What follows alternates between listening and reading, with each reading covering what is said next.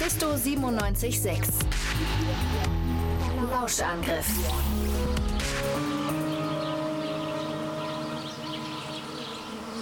Ich liebte mein Leben im Wespennest. Es lag hübsch versteckt in einem Sonnenschirm, den die Besitzerfamilie schon seit Monaten nicht mehr aufgespannt hatte. Eigentlich eine Schande, wenn ihr mich fragt, denn die Terrasse, auf der der Schirm stand, lag in einem zauberhaften, grünen Garten voll duftender Blumen und Sonnenschein in einer beschaulichen Kleinstadt. Ständig veranstaltete irgendjemand in der Nachbarschaft ein Grillfest oder schleckte Eis. Ein Festmahl, das ich und meine Freunde uns natürlich nie entgehen lassen konnten. Verdammte Viecher, macht euch euer eigenes Essen. Papa, mach, dass sie von meinem Schokoeis weggehen. Bzzzt. Vergiss nicht etwa von der Schokosoße zu versuchen. Die ist köstlich. Meiner Meinung nach hätte unsere Königin sich keinen schöneren Ort für unser Zuhause aussuchen können. Aber auch innerhalb der heimischen Waben gab es nur selten Grund für trübe Gedanken.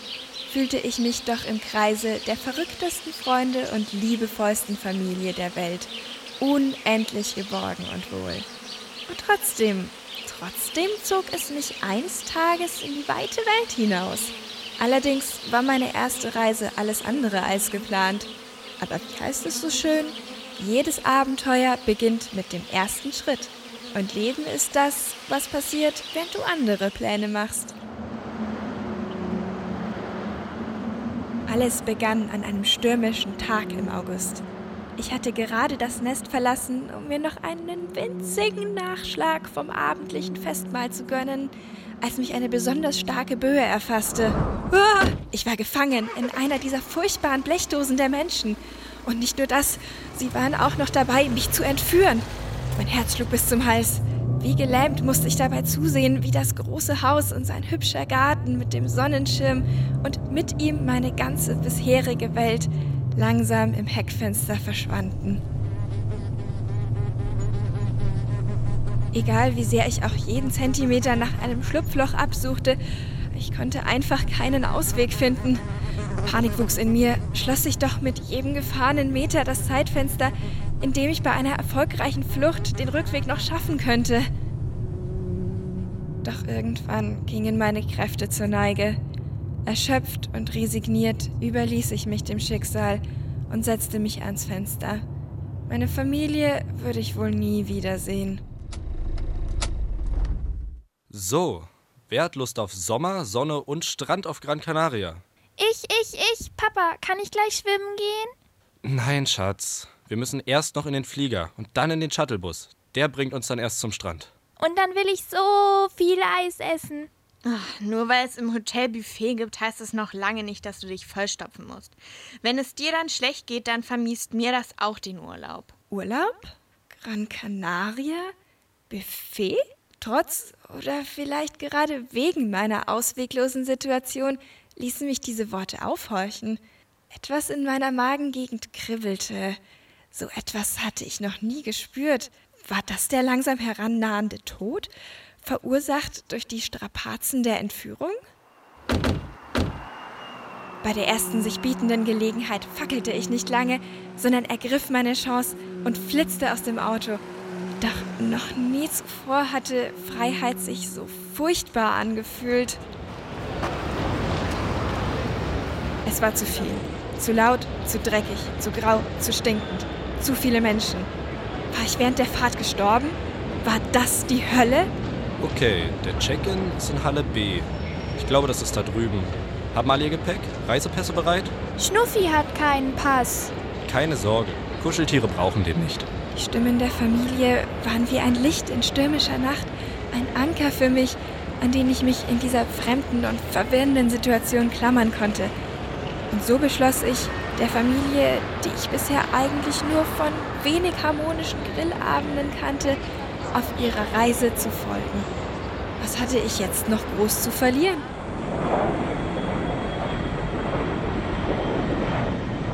Fliegen war großartig. Mein ganzes Leben lang hatte ich mich schon durch die Luft bewegt, Loopings gedreht und die Landschaft unter mir genossen. Doch die Art, wie Menschen die Lüfte eroberten, war noch einmal eine ganz andere Sache. Zunächst einmal war es total entspannt, weil ich meine Flügel ausruhen konnte. Das war schon einmal ein Pluspunkt. Was mich aber wirklich begeisterte, war die Aussicht. Ruhig glitt der Flieger durch ein sonnenbeschienenes Wolkenmeer, das wie löchrige Zuckerwatte über winzigen Häusern und Bäumen lag. Fühlten sich so Menschen, wenn sie auf unser Nest herabsahen? Gedankenverloren ließ ich meinen Blick über das unendliche Weiß schweifen, das sich bis hinter den Horizont zu erstrecken schien. Wie es wohl wäre, dort draußen zu fliegen, sich auf eine der weich aussehenden Wolken zu setzen und mit einem frischen Wind um die Fühler die Aussicht zu genießen? Wir gehen nun in den Landeanflug. Bitte schnallen Sie sich an, bringen Sie Ihre Lehnen in eine aufrechte Position und öffnen Sie die Fensterblenden. Mein Magen sackte mir in die Beine, als das Flugzeug den Weg zurück zum Boden antrat. Diesen Teil mochte ich überhaupt nicht. War das Luft, die ich da atmete? Rein rational musste es so sein, denn sonst wäre dieser erste Atemzug nach der stickigen Luft des Flugzeugs vermutlich auch mein letzter gewesen. Doch noch nie zuvor hatten meine Tracheen eine solche Substanz aufgenommen. Sie war warm und salzig, abgerundet von einem angenehmen Duft nach exotischen, süßen Blüten und irgendwie schwer, dick, feucht. Abseits des Flughafens erstreckte sich eine felsige Landschaft mit verbranntem Gras und einer Vegetation, die mit ihren knubbeligen Baumstämmen und dicken, fleischigen Blättern und Stacheln aussahen wie die Aliens in den Filmen der Menschen, auf die ich manchmal einen Blick durch die Fenster erhascht hatte. In groben Zügen vertraut, doch bei näherer Betrachtung seltsam verfremdet. Aber genau das verstärkte das Kribbeln in meinem Magen und weckte in mir den Wunsch, diese eigenartige Landschaft zu erkunden, mich auf jedes einzelne Blatt zu setzen und einen Schluck Nektar aus jeder Blüte zu kosten. Ich fühlte mich wie im Rausch. Jegliche Angst, jeder Gedanke an zu Hause war vergessen, ja sogar beinahe wie aus meinem Gedächtnis ausgelöscht. Das ist unser Shuttle? Wofür haben wir eigentlich so viel für diese Reise bezahlt? Ich mach drei Kreuze, wenn diese Klapperkiste es bis zum Hotel schafft. Schau mal, Mami. Da hat jemand mit Kaugummis ein Herz unter den Sitz geklebt. Und da liegen Wasserbomben. Darf ich die mitnehmen und am Strand befüllen? Fass das nicht an. Äh, das sind Wasserbomben für Erwachsene. Ja, genau. Ähm, die darf man nicht anfassen als Kind.